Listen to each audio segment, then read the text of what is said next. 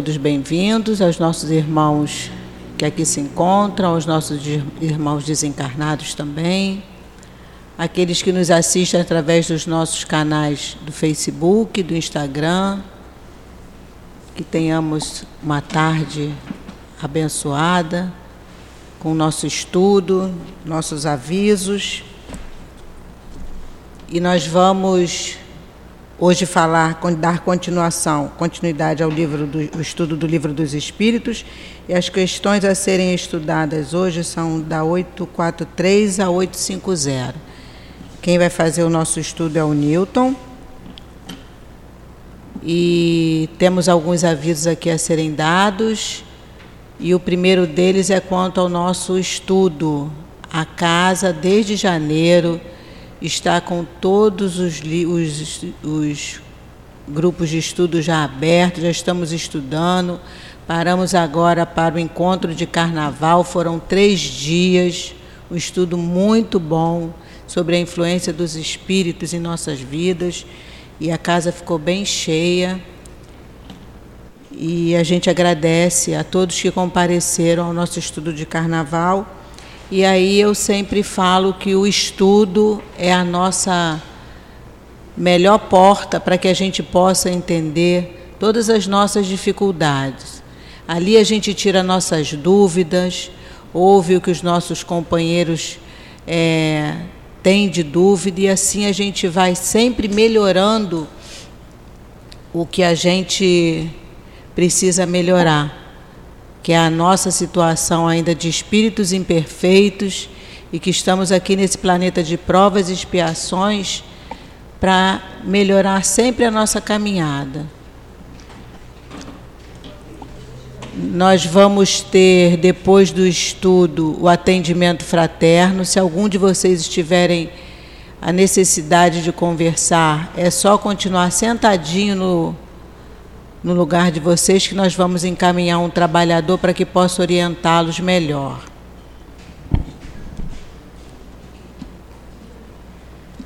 Nós vamos dar início ao nosso estudo. E hoje nós vamos ler um, um trecho do Evangelho, capítulo 13, que a vossa mão não saiba que a sua mão direita faz. E o item 14 diz assim: Existem várias formas de fazer a caridade, que muitos dentre vós confundem com a esmola. No entanto, entre elas há uma grande diferença. A esmola, meus amigos, algumas vezes é útil, porque alivia os pobres, mas quase sempre é humilhante. Para quem a dá, e para quem a recebe. A caridade, ao contrário, une o benfeitor ao beneficiado. E, além disso, ela se disfarça de muitas maneiras. Pode ser caridoso, pode-se ser caridoso mesmo com os parentes, com os amigos, sendo indulgentes uns com os outros, perdoando as suas fraquezas e tendo o cuidado de não ferir o amor próprio de ninguém. Para vós, espíritas, na forma como tratais aqueles que não pensam como vós, induzindo os menos esclarecidos a crer, e isso sem os melindrar, sem romper com as suas convicções, mas levando-os amavelmente às nossas reuniões, onde poderão nos entender e onde saberemos encontrar a brecha por onde poderemos penetrar em seu cora seus corações. Eis aí uma das faces da caridade. Vamos agora fazer a nossa prece, levar o nosso pensamento a Deus, agradecer a Deus, a Jesus e a esses espíritos tão queridos e tão amorosos que aqui já se encontram, preparando o ambiente para nos receber. Que nós possamos, Senhor, ouvir os teus ensinamentos hoje do livro dos Espíritos e que essas palavras penetrem na nossa mente e nos nossos corações, mas que a gente possa também fazer uso dessas palavras e dos teus ensinamentos na nossa vida, na nossa vida diária.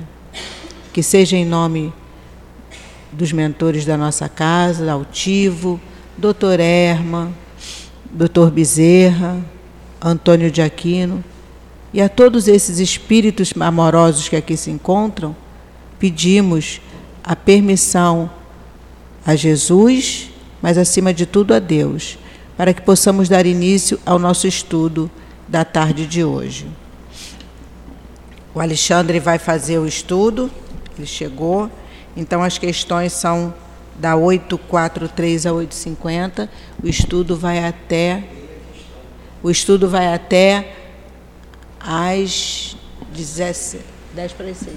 Você pode me emprestar esse livro um minutinho, porque ele estava aqui, eu fiquei sem.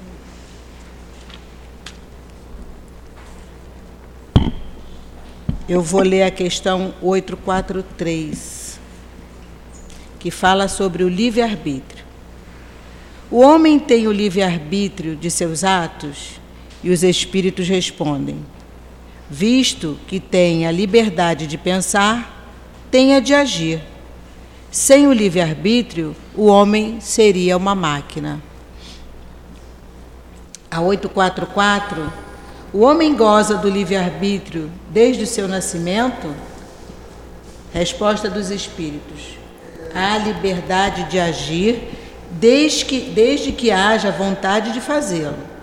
Nas primeiras fases da vida, a liberdade é quase nula. Ela se desenvolve e muda de alvo com o desenvolvimento das faculdades. Estando os pensamentos de acordo com as necessidades de sua idade, a criança aplica seu livre-arbítrio às coisas que lhe são necessárias.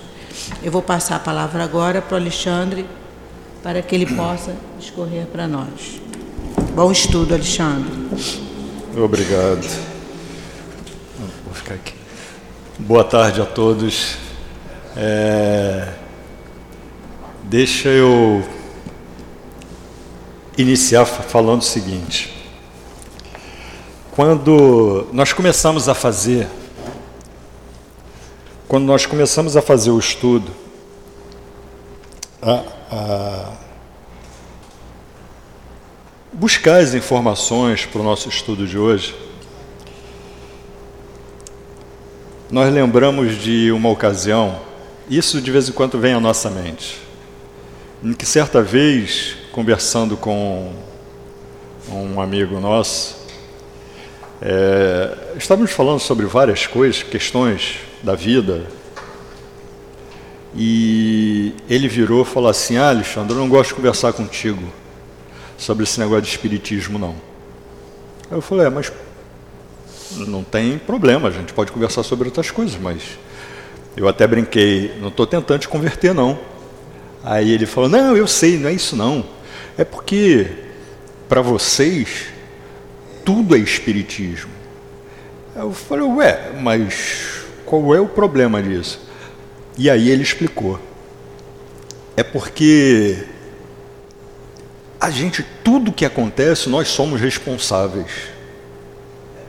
Aí eu falei: Ah, tá, entendi. Então a questão não era falar sobre espiritismo, mas era falar sobre a responsabilidade daquilo que nós fazemos. E aí, naquela ocasião, não tivemos oportunidade para ir um pouco além, mas essa história, volta e meia, vem à nossa mente em função do livre-arbítrio que nós temos, das escolhas que nós fazemos ao longo da nossa caminhada. Então, vejam, se nós escolhemos algo, somos responsáveis por aquilo que é resultado dessa escolha. É isso? Sim, é. Mas nossa crença, nossa religiosidade, nosso conhecimento, tudo nos leva a olhar para uma inteligência suprema, para um Criador, para um Deus, como nós chamamos, que é benevolente, que é justo, que é puro amor. E esse Deus, ele não joga batata quente na nossa mão, como falamos. Né? Fala, ó, você escolheu isso? Então o resultado é aquilo e vai contigo, problema seu. Não é assim. Esse essa inteligência suprema, esse Deus que nós amamos, que nós adoramos, que nós aprendemos a respeitar acima de tudo, ele nos oferece as oportunidades de, ao aprender, nós irmos de pouco em pouco aumentando o grau de responsabilidade que nós temos para com nossas escolhas. Então, se nós somos ignorantes naquilo que fazemos, ainda assim somos responsáveis, mas nosso Pai nos acolhe e diz: é como se dissesse, você escolheu errado, tudo bem, você tem responsabilidade, porque você tem que aprender com o seu erro, mas eu não vou deixar esse peso todo no seu colo. E isso é muito bom quando a gente entende, porque quando a gente percebe a responsabilidade que nós temos com as nossas escolhas e entendemos a benevolência divina, nós percebemos o seguinte: caramba, eu errei. Porém, Deus, esse magnânimo amor, Ele não tira a minha responsabilidade porque Ele me ama e sabe que se tirasse a minha responsabilidade, eu iria cometer outros erros tão ou maiores né, que aqueles que eu acabei de cometer. E aí ele diz: Não, você tem a responsabilidade, mas eu não vou te deixar sozinho. Eu não vou permitir que você, meu filho, assuma essa responsabilidade completa e sofra por isso. Não. É por isso que hoje aqui estamos e não estamos isolados, estamos em conjuntos, estamos em grupo. E o que é maravilhoso quando alguém quer ser ajudado é simplesmente dizer: Eu quero, levantar a mão, e mesmo que ele não consiga se ajudar, mas o fato de dizer eu quero ser ajudado faz com que ele diga o seguinte: fala, olha, eu reconheço a situação em que eu estou, mas preciso de ajuda para ir além. E Deus sempre coloca um anjo, como dizemos na nossa vida, muitas vezes, e arrisco dizer que na maioria das vezes, encarnado Alguém que surge, sabe-se lá de onde, e estende a mão para a gente. E isso é maravilhoso. E isso é maravilhoso. Mas ao ser questionar, ao serem questionados sobre a questão do livre-arbítrio por Kardec, os espíritos deixam claro que nós precisamos parar e pensar sobre as nossas escolhas. Tem uma questão aqui que deixa isso muito claro. Então, quando só dando seguimento no que a nossa irmãzinha leu, é, o homem goza de livre-arbítrio desde o nascimento, a liberdade de agir, desde que haja vontade de fazê-lo. Eu tenho vontade de fazer algo, tenho liberdade. E há sempre aqueles que dizem assim: ah, mas espírita pode fazer o que quiser? Lógico espírita ou não espírita, pode fazer o que quiser. Mas sempre teremos as consequências das nossas escolhas. Por isso devemos sempre nos questionar: devemos fazer ou não devemos fazer? Até aquela sugestão que consideramos maravilhosa. No momento de uma escolha, eu preciso tomar uma decisão antes da decisão, antes de dizer é essa direção que eu vou seguir, questione: Jesus, se aqui materializasse, se aparecesse aqui do meu lado, o que ele me diria? Vou para um lado ou vou para o outro?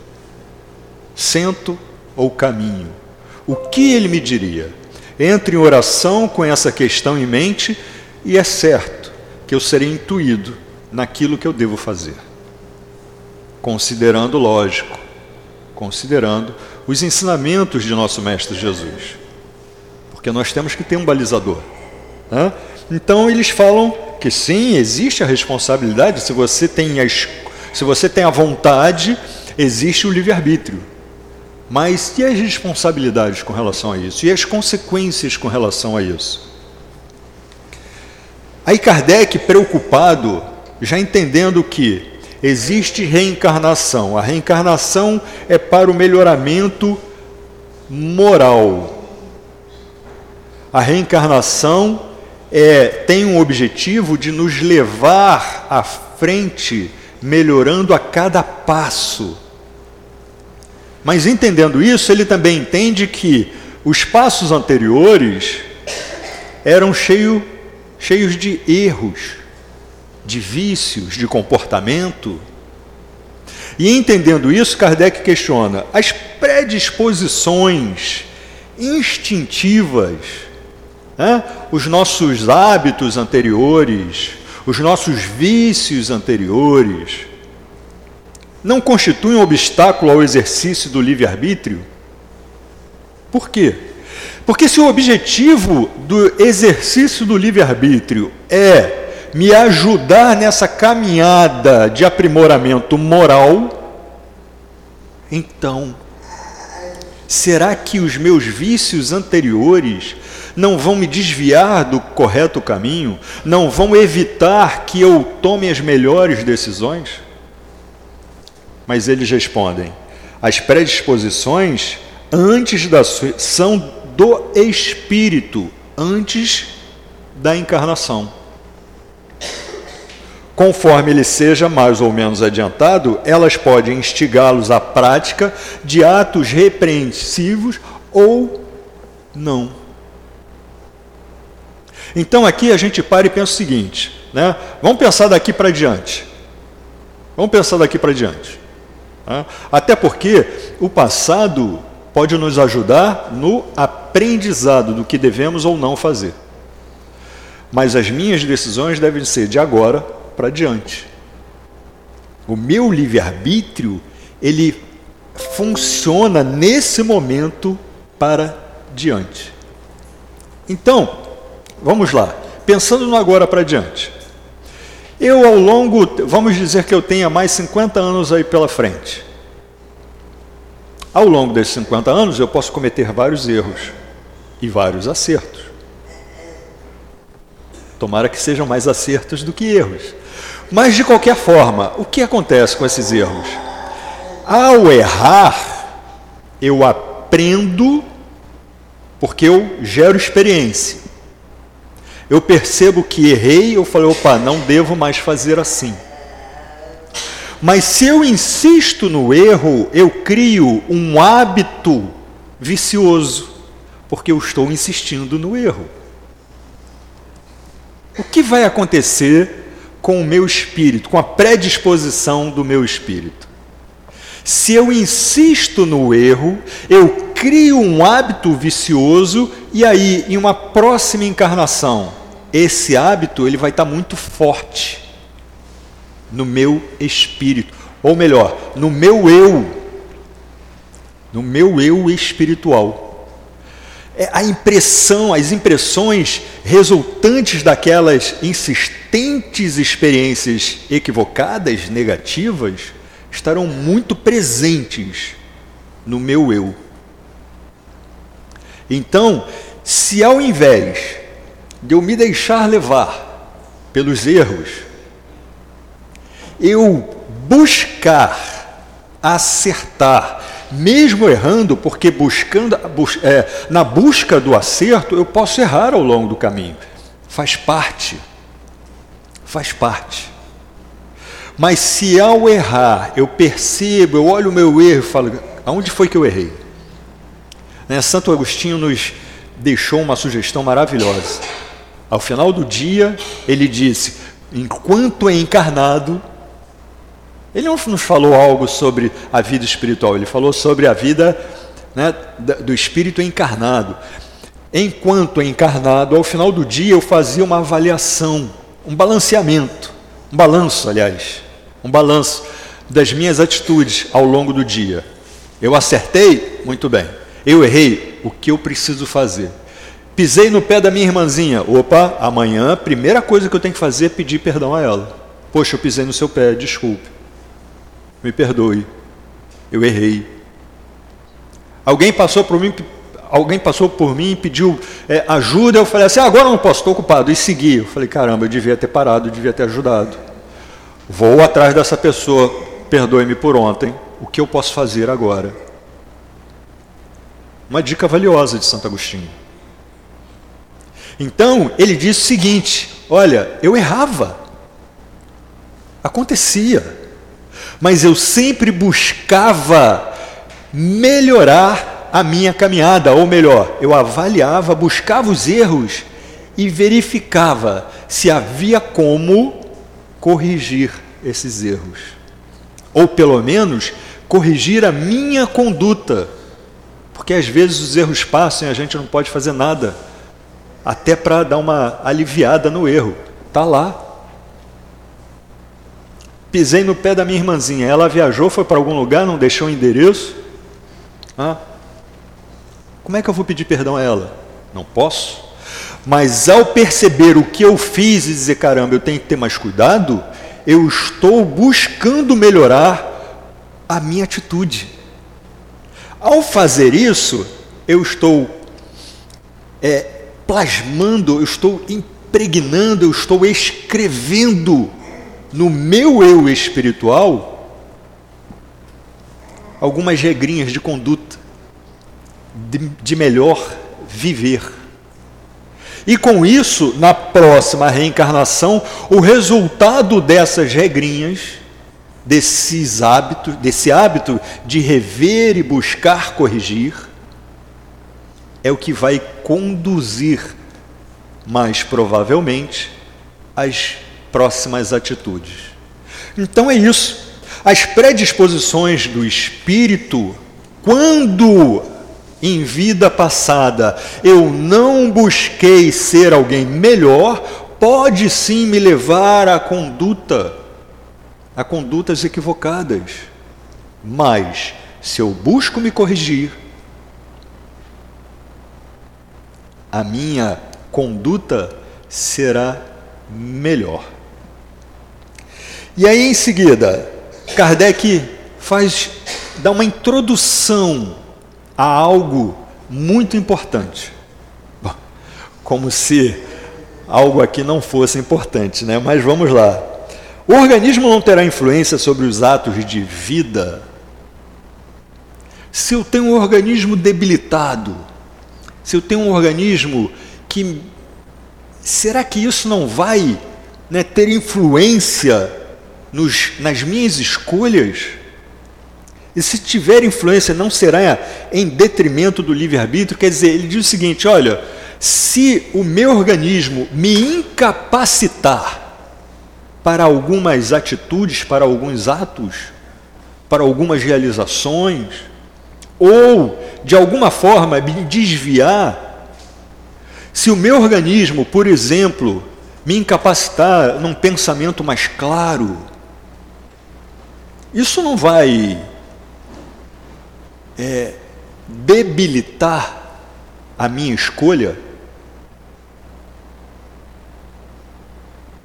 E aí nossos irmãos respondem: o espírito é certamente influenciado pela matéria. Ah, toda, só fazer um parêntese rápido: toda a resposta dos espíritos, dos bons espíritos, deixam claro que, enquanto encarnados, nós somos espírito. Sim, de certa forma, encarcerados dentro de um corpo físico. Mas o corpo físico é um instrumento que tem sim influência no espírito que eu sou. Mas eu sou um espírito. E o, me, o meu conhecimento, a minha capacidade, é, a minha inteligência, a minha vontade não diz respeito ao meu corpo físico, mas diz respeito ao meu eu espiritual. Eles continuam, isso vai ficar mais claro. Eis porque, só repetindo aqui, o espírito é certamente influenciado pela matéria Eis porque no mundo onde os corpos são menos materiais que na terra, aí ele já dá uma dica, as faculdades se desdobram mais livremente. Mas o instrumento não dá a faculdade. Corpo físico, meu instrumento. Não é o corpo físico que me dá a faculdade, a faculdade do livre-arbítrio a faculdade da vontade, a faculdade de querer ser melhor. Não é o corpo físico.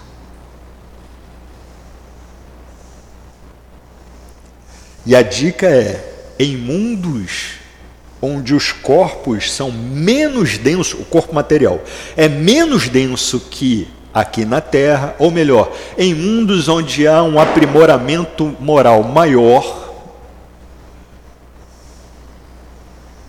a nossa capacidade de escolha ela tem menos entraves, tem menos dificuldades na sua realização. E a dica qual foi? Em mundos onde a matéria é menos densa, onde os corpos materiais são menos densos. Qual é a dica? Tem mundos, tem mundos melhores tem mundos adiante que qualquer um de nós chegará. Mas o quanto mais rápido ou quanto mais lentamente é que depende da nossa escolha.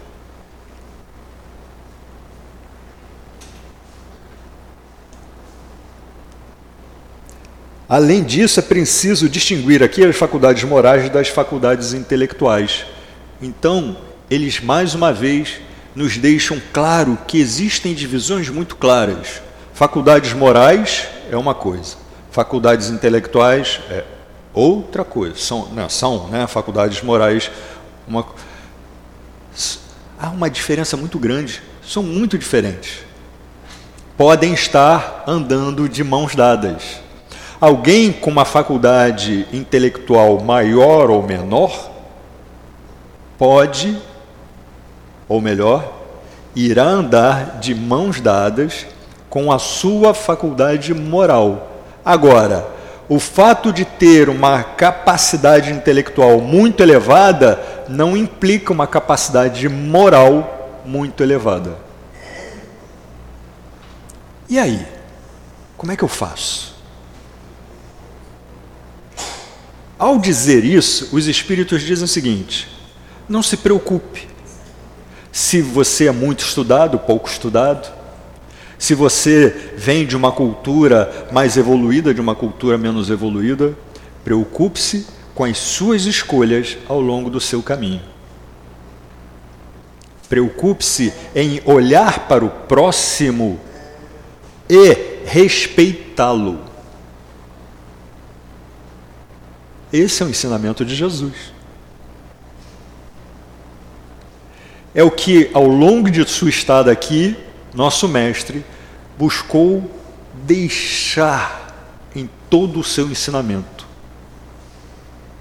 Preocupe-se como vai estender a mão. Se você vai estender a mão para dizer, eu estou aqui, se precisar, segura, porque vamos estar juntos ou se eu vou estender a mão para bater. Ah, mas o outro quis me agredir ou estava me defendendo. Me defender é uma coisa, bater de volta é outra. Porque nós damos essa desculpa muitas vezes.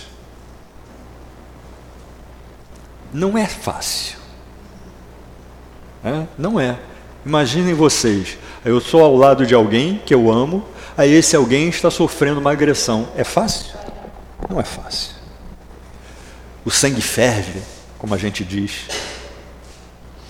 Mas se eu escolho agir no bem, o meu sangue não vai ferver com tanta facilidade. Por quê? Olha o hábito. Porque o agir no bem faz com que a minha atitude seja mais serena, seja mais controlada, seja mais amorosa. Então é muito importante eu olhar no hoje e pensar o que eu quero, qual é o caminho que eu quero seguir de hoje para diante. Quais são as escolhas que eu quero fazer de hoje para diante? Porque tudo que eu escolho gera consequências. E eu sou responsável por isso.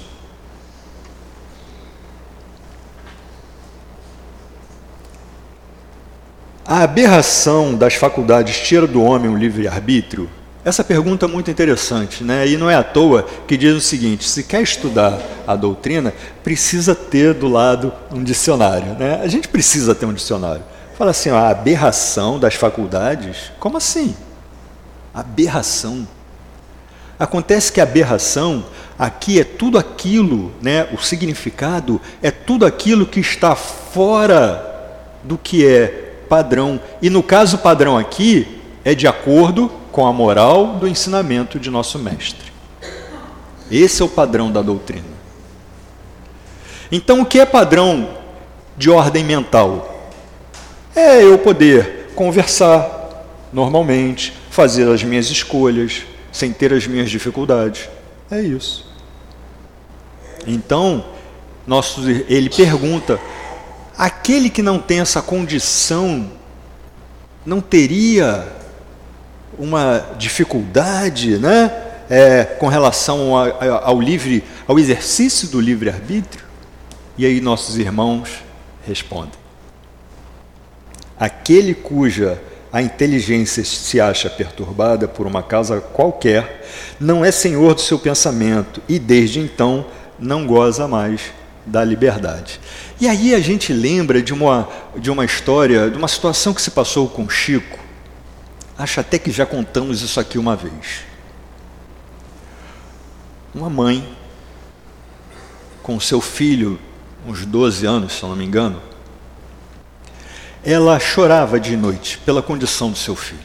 E ela foi até Chico, procurando uma explicação, um alento, alguma coisa que pudesse aliviar aquele sofrimento.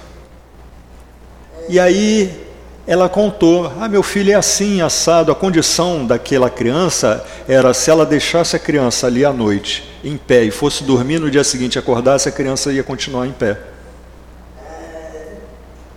E aí ela chorava com essa situação. E aí, nesse momento,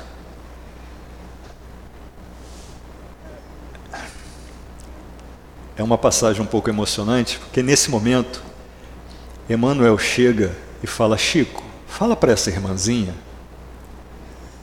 para ela não se preocupar. Porque esse irmãozinho que hoje aí está na responsabilidade dela, cometeu vários equívocos em vidas anteriores. E Deus, na sua benevolência divina, não permitiria que um filho continuasse ininterruptamente cometendo os mesmos erros. Então colocou o seu filho nessa condição limitada, para que ele pudesse se recompor e através do seu amor, do amor dessa mãe para com ele, ele pudesse restaurar as suas capacidades, o seu pensamento, o seu perispírito, e aí dar condições a esse espírito que merece a felicidade, como qualquer outro, a continuar a sua jornada nas próximas existências. Então é certo que esse espírito, nessa condição específica, está limitado. Sim, porque não tem mais essa liberdade. Mas não como castigo, não como punição, mas como consequências das suas escolhas anteriores, porque o nosso Pai, que é puro amor, como diz o evangelista, não permitiu que ele continuasse em erros contínuos e o colocou naquela condição limitada, não para sofrer, mas para se recompor e aprender com o amor daqueles que estão ao seu redor.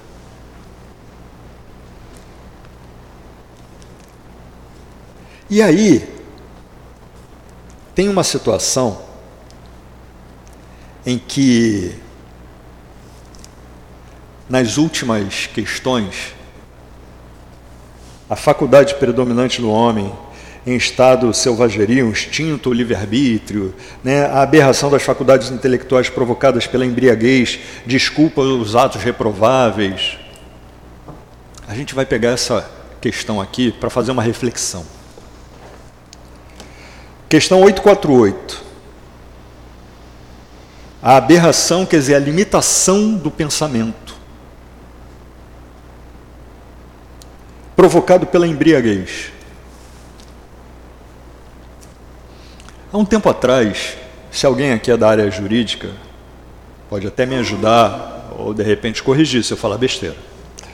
Há um tempo atrás, se alguém bebesse e pegasse o carro para dirigir e atropelasse, né, era considerado um ato culposo. Quer dizer, a pessoa bebia e ela tinha uma culpabilidade em relação ao resultado. Ela tinha uma culpa em relação ao resultado.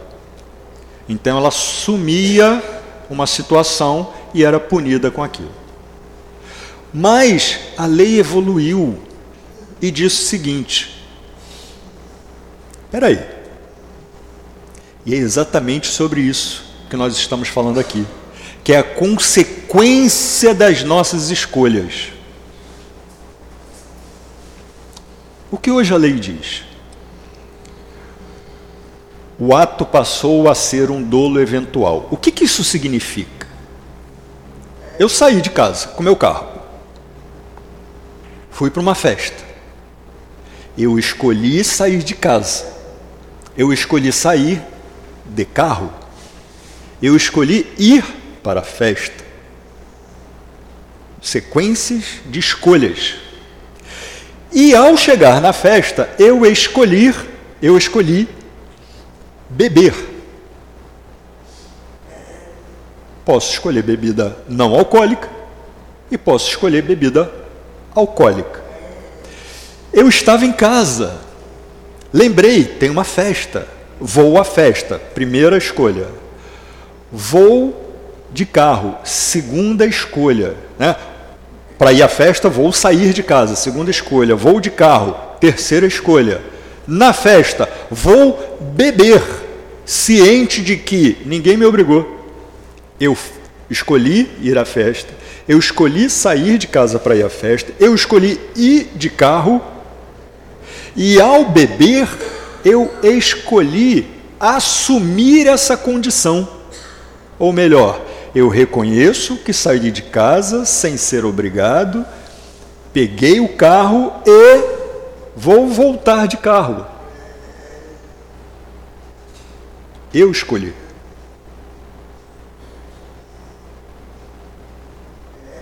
Até esse momento, não bebi, mas fiz uma nova escolha. Vou beber bebida alcoólica. No momento em que eu faço a ingestão da bebida alcoólica, e a lei olha para isso, ela diz o seguinte: você bebeu, ingeriu álcool, ciente de que irá retornar para casa de carro e que você irá dirigir. Ah, é claro, ah, eu posso pegar a chave e dar para outra pessoa. É verdade. Mas depois de algumas doses, a gente fala assim: eu estou bem, não preciso, eu vou, estou de boa. Olha só. E aí, ao retornar para casa, se de repente eu não consigo desviar e atropelo alguém, O dolo eventual diz o seguinte: eu assumi total e absoluta responsabilidade pelo resultado do acidente. Por quê? Ah, mas agora eu nem percebi, tô minha mente está enuviada pela, né? Tá anuviada pela, pela bebida, eu não estou percebendo. Mas no momento em que eu aceitei a bebida, eu sabia. Então eu aceitei essa condição.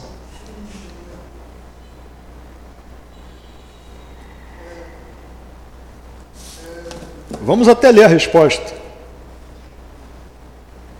Vou repetir a pergunta, vou ler a resposta para que a gente possa finalizar essa reflexão. A aberração, né, a, a dificuldade no pensamento, das faculdades intelectuais provocadas pela embriaguez, desculpa os atos reprováveis? Não. A resposta inicia de forma muito objetiva. Não. Pois o bêbado privou-se voluntariamente da sua razão para satisfazer paixões brutais. Olhando para a resposta, a gente pode falar assim: nossa, esses espíritos foram muito duros, né? Não podia ser assim mais gentil. Não. E não é porque fala assim: ah, esses espíritos são contra a bebida alcoólica. Não. A resposta é direta e dura. Sim. Porque eles sabem das consequências, das dores que nós causamos em nós. Por isso eles são tão diretos. Não desculpa, não. Foi voluntário. Em vez de uma falta, comete duas: o ato em si e a escolha que me levou àquele ato. Aí eu entendo muito bem por que, que aquele amigo meu, que eu citei lá no início, dizia: Não gosto de falar com você sobre Espiritismo tudo é responsabilidade. Não, eu não posso fazer nada sem antes pensar nas consequências. Sim, sim. Nosso mestre Jesus já dizia isso. Antes dele, Moisés, um legislador fantástico, endureceu ainda mais a forma de passar as leis de Deus, porque reconhecia a necessidade de ser duro com aqueles que ali estavam.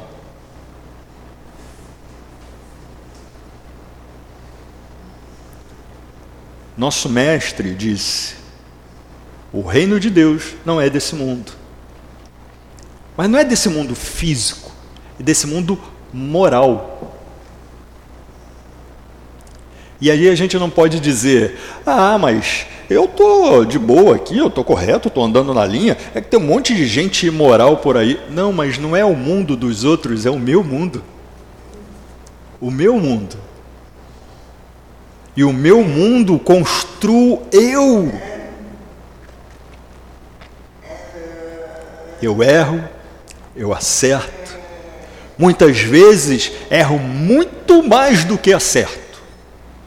Mas se os meus erros me ajudam a caminhar, buscando sempre melhorar, se os meus erros me ajudam a sempre colocar mais uma regrinha ali, né? Opa, errei assim, não posso fazer isso.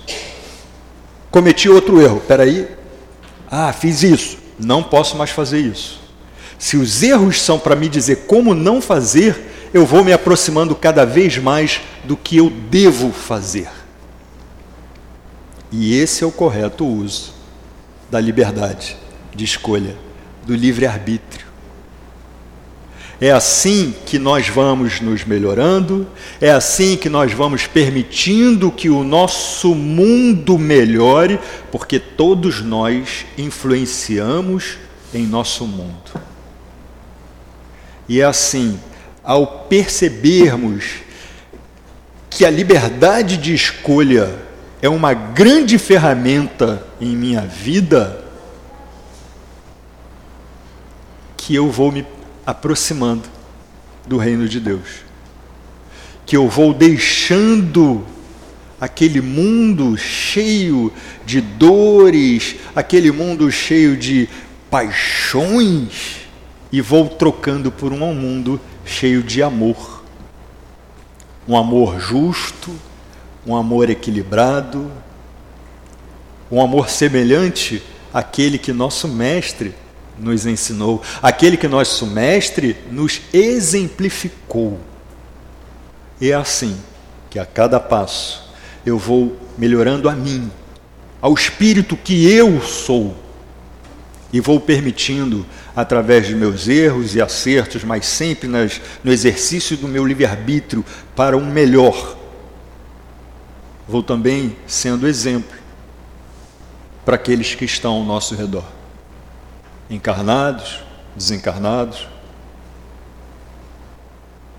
E com isso, eu vou atraindo para próximo de mim os bons espíritos.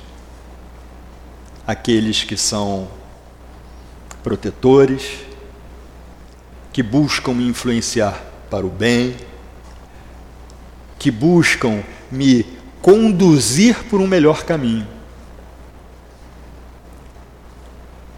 Então, esse é o livre-arbítrio que a doutrina espírita nos apresenta. Esse é o livre-arbítrio que Jesus nos apresentou, mas que a doutrina vem para esmiuçar, para explicar um pouquinho mais e para dizer: está difícil, pode ser menos, mas depende de você. E o melhor é que depender de mim não quer dizer que eu estou sozinho nessa. Porque depender de mim é também reconhecer que estou entre irmãos, entre pessoas que podem e tendo oportunidade vão se estender a mão para me ajudar. E é certo que no momento em que surgir a oportunidade, eu vou fazer o mesmo. Por isso que a máxima do, da doutrina espírita é fora da caridade não há salvação porque ao exercitar a caridade, é uma escolha, eu escolho exercitar a caridade. Ao exercitar a caridade, ao exercitar essa escolha, ao exercitar o livre arbítrio pela caridade, eu estou me colocando mais próximo de Jesus. E estou um passo mais perto a cada escolha desse reino de Deus, desse plano vibratório onde tudo é melhor, onde as escolhas morais, segundo o ensinamento de Jesus, definem um ambiente. E aqui entre nós, quem é que não quer um mundo assim? Todos queremos, todos queremos. Então é nosso desejo, de todo o nosso coração, de todo ele. Que cada um de nós possa, a partir de agora e de cada momento à frente de nossas vidas, se questionar e sempre se permitir ser tocado, ser intuído, ser conduzido pelos bons espíritos, pelo ensinamento de Jesus. E que cada passo nosso possa ser na construção desse reino de Deus dentro de nós. Que a vontade de nosso Pai se faça cada dia mais presente e que nós possamos, sim, cada vez mais sentir a felicidade prometida por nosso Mestre Jesus.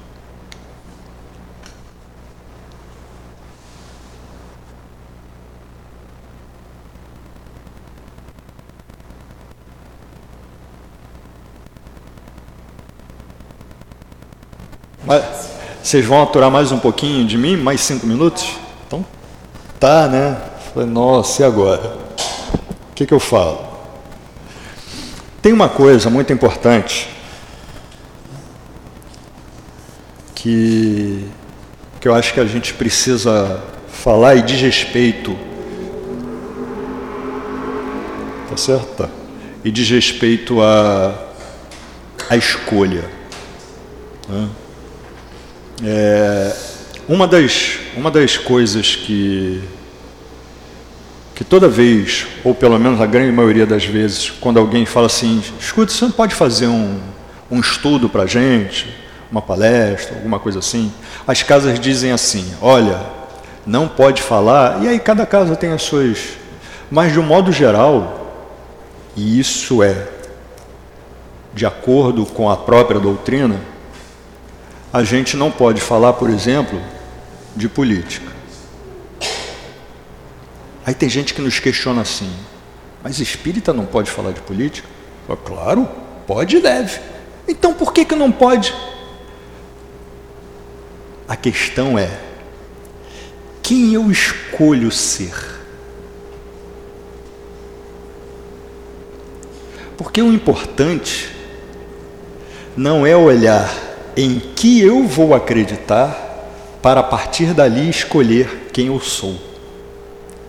O importante é escolher quem eu sou, ou melhor, reconhecer quem eu sou, escolher quem eu quero ser e por isso é importante ter nosso Mestre Jesus como base para aí ver o que eu vou, para onde eu vou seguir. E por que, que a gente está falando isso e a gente não vai entrar na questão política, tá? Mas falamos isso por um motivo muito simples. E não importa quem votou em quem, não importa nessa última eleição. Importa qual foi a nossa postura. Uma vez que, é, debatendo com alguns amigos a respeito de, de como o espírita deveria se portar socialmente, economicamente, politicamente, um monte de mente aí, a gente colocou a seguinte questão. Enquanto, para situações opostas. Você que votou em um, aí esse um ganhou, não interessa. Você fez alguma oração, uma oração, uma oração de 30 segundos, 30 segundos, por aquele que não ganhou, para que ele possa buscar se aprimorar e aprender com essa oportunidade? E para o outro. E você, que votou em quem não ganhou, você fez uma oração de 30 segundos porque, por quem ganhou, para que ele possa aprender e aproveitar essa oportunidade para se melhorar? A resposta nas duas situações foi não. Fez? Não. Fez? Aí fizemos o seguinte, uma outra pergunta. E dissemos, por favor, não responda. Ao invés de escolher fazer uma prece, uma oração, que a gente gera uma energia positiva, a gente gera uma energia de bem, a gente. Hã? Vocês pensaram o contrário? Reclamando, xingando, Não precisa responder. Mas os dois balançaram a cabeça. falei, pois é. Nós queremos um mundo melhor, mas escolhemos agir pelo pior. Quando aquele que está à frente não é quem nós gostamos, nós torcemos para que dê errado. A escolha é nossa. Eu quero um mundo melhor, então que eu lute por ele. Mas quem estiver à frente, imaginem vocês o seguinte: quem é que define o caminho a seguir de um navio? Não é o comandante? É, eu não gosto dele e eu vou torcer para ele errar o caminho? Eu estou no navio.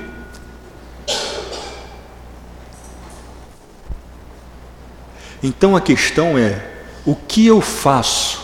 Gente, eu não estou falando para apoiar ou não apoiar, tá? Não é isso não. Nós estamos falando especificamente sobre postura.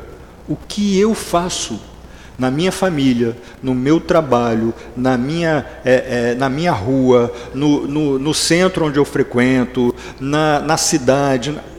Não importa o que eu faço, qual é a minha escolha. Tudo que nós refletimos hoje, tudo que nós lemos, tudo que nós falamos, foi a respeito disso. O que eu quero? Se eu quero um amanhã melhor, eu tenho que escolher ser melhor. E se alguma atitude minha está em desacordo com o ensinamento de Jesus, está em desacordo com o ensinamento dos bons espíritos, então eu tenho que repensar.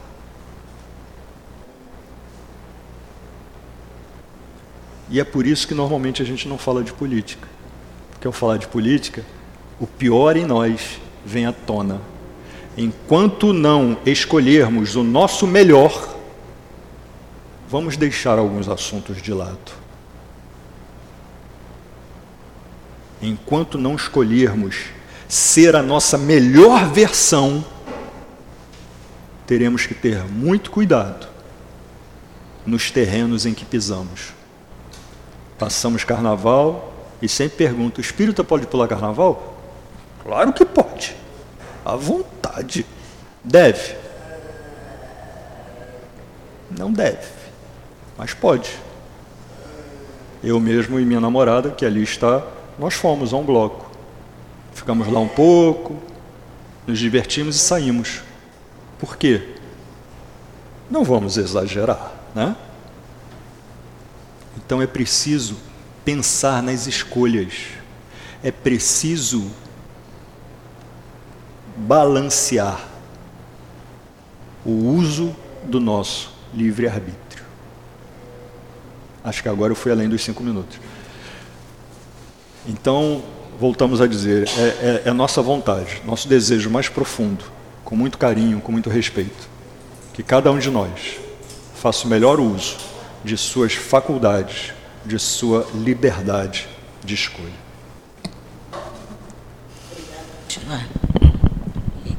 Obrigada, Alexandre, pelo estudo. Nós vamos passar agora para o segundo momento, o momento do passe.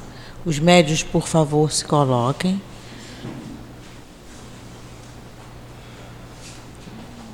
Vocês vão receber o passe. Vamos agora fechar os olhos, elevar o nosso pensamento a Deus, a Jesus, o nosso médico dos médicos. Deus, nosso Pai, Jesus, nosso Mestre tão querido, espiritualidade amiga que aqui já se encontra, que preparou o ambiente para nos receber. Nesse momento, Senhor, que nós possamos receber os fluidos necessários para o nosso refazimento, que nós possamos ser merecedores de toda a cura, cura do nosso corpo físico, do nosso corpo espiritual. Que seja em seu nome, Jesus, em nome desses espíritos amigos aqui presentes, mas acima de tudo, que seja em nome de Deus, nosso Pai, que possamos dar início ao trabalho do passe. Graças a Deus. Nós vamos falar sobre a caridade. E o item 14 do Evangelho diz assim: Existem várias formas de fazer a caridade, que muitos dentre vós confundem com a esmola. No entanto, entre elas há uma grande diferença. E aí a gente fica pensando é, qual a diferença? A esmola não é um tipo de caridade? É, é um tipo de caridade. Mas nem sempre, quando a gente tem a oportunidade a caridade vem de tantas formas diferentes, né? Diferente da esmola. A esmola pode vir em dinheiro, pode vir no mantimento. A gente tem olhado é, pela nossa cidade muitos pontos onde muitas pessoas hoje, é, crianças e muitas famílias inteiras, é, agora pedem. Lugares onde não havia pedintes, hoje há. Né? E a gente às vezes passa no carro, olha aquelas crianças, a gente fecha os vidros, porque a gente tem medo. A gente passou a ter medo de criança. E a gente precisa ter muito cuidado, porque muitas vezes a, no, a nossa falta de um sorriso, a nossa falta de um olhar para aquelas crianças, para aquelas mulheres que estão ali naquele momento, também é falta de caridade. Não pegar aquele papelzinho que o nosso irmão está trabalhando, entregando panfletos, e muitas vezes a gente escuta: ah, vai sujar o meu carro, vai encher o meu carro de papel. Isso é falta de caridade, gente. Aquele nosso irmão está trabalhando, às vezes no sol, às vezes na chuva. E a gente está muito preocupado que vai amontoar papel no nosso carro. E às vezes o nosso carro está cheio de outras coisas que estão sujando muito mais, mas a gente não percebe. Então a gente precisa ter muito cuidado com o que a gente acha que é fazer caridade. Que a gente acha que é ajudar o nosso próximo. A gente precisa passar é, a abrir o nosso vidro, sim. Eu não tenho dinheiro, mas eu tenho um sorriso. Eu não tenho dinheiro, mas eu tenho tudo bem. Isso é fazer caridade. Isso todos nós sabemos fazer. E, gente, muitas vezes é muito mais gratificante você sorrir para o teu amigo que está ali em pé, no sol, na chuva. Aquilo é tão gratificante, aquele sorriso. Você comprar quando você pode uma bala porque nós precisamos ser realmente caridosos. E não ficar pensando, eu não vou dar dinheiro para ele, eu vou dar dinheiro, ele vai beber, ele vai usar droga. Gente, isso não nos diz respeito. A nossa parte nós precisamos fazer. Se o nosso coração pede, o que ele vai fazer com o que você deu? não é mais problema nosso. Nós só, cada um vai responder por suas atitudes e por suas escolhas. Não nos cabe é, julgar o que o outro vai fazer. Ele está num outro momento. Nós estamos na nossa, nós sabemos que tem uma escala espírita. A gente está subindo. O outro irmão nosso ainda está num outro degrau. Que a gente possa ter esse olhar e ser mais caridosos para com esses nossos irmãos e para com a gente mesmo. Obrigada, Senhor, por termos conseguido chegar à tua casa mais uma vez. Estamos, Senhor, com nossos corações em festa, agradecidos pela oportunidade do trabalho. E hoje, com toda certeza, sabemos que o trabalho é do Cristo. Por isso, nos esforçamos para dar o nosso melhor. Pedimos, Senhor, a esses espíritos que fazem parte dessa coluna que sustentam a nossa casa, que nos levem para os nossos lares, levar a nossa casa em paz e que lá, ao chegarmos, possamos ser ainda esse ponto de luz e de amor, com essas vibrações que levamos dessa casa. Agradecidos, pedimos, Senhor, pela nossa direção espiritual da nossa casa e pela direção da casa do SEAP, pelo Newton, pela Adilane, pelos trabalhadores da nossa casa e pelos frequentadores da nossa casa. Essa casa que é um ponto de luz que ilumina toda essa região e que acolhe a tantos espíritos sofredores. Permita, Senhor, que a nossa luz seja cada vez mais forte, possamos acolher cada vez mais os nossos irmãos necessitados. E nos fortaleça, Senhor, para que a gente continue dizendo sim ao teu chamado e ao teu trabalho.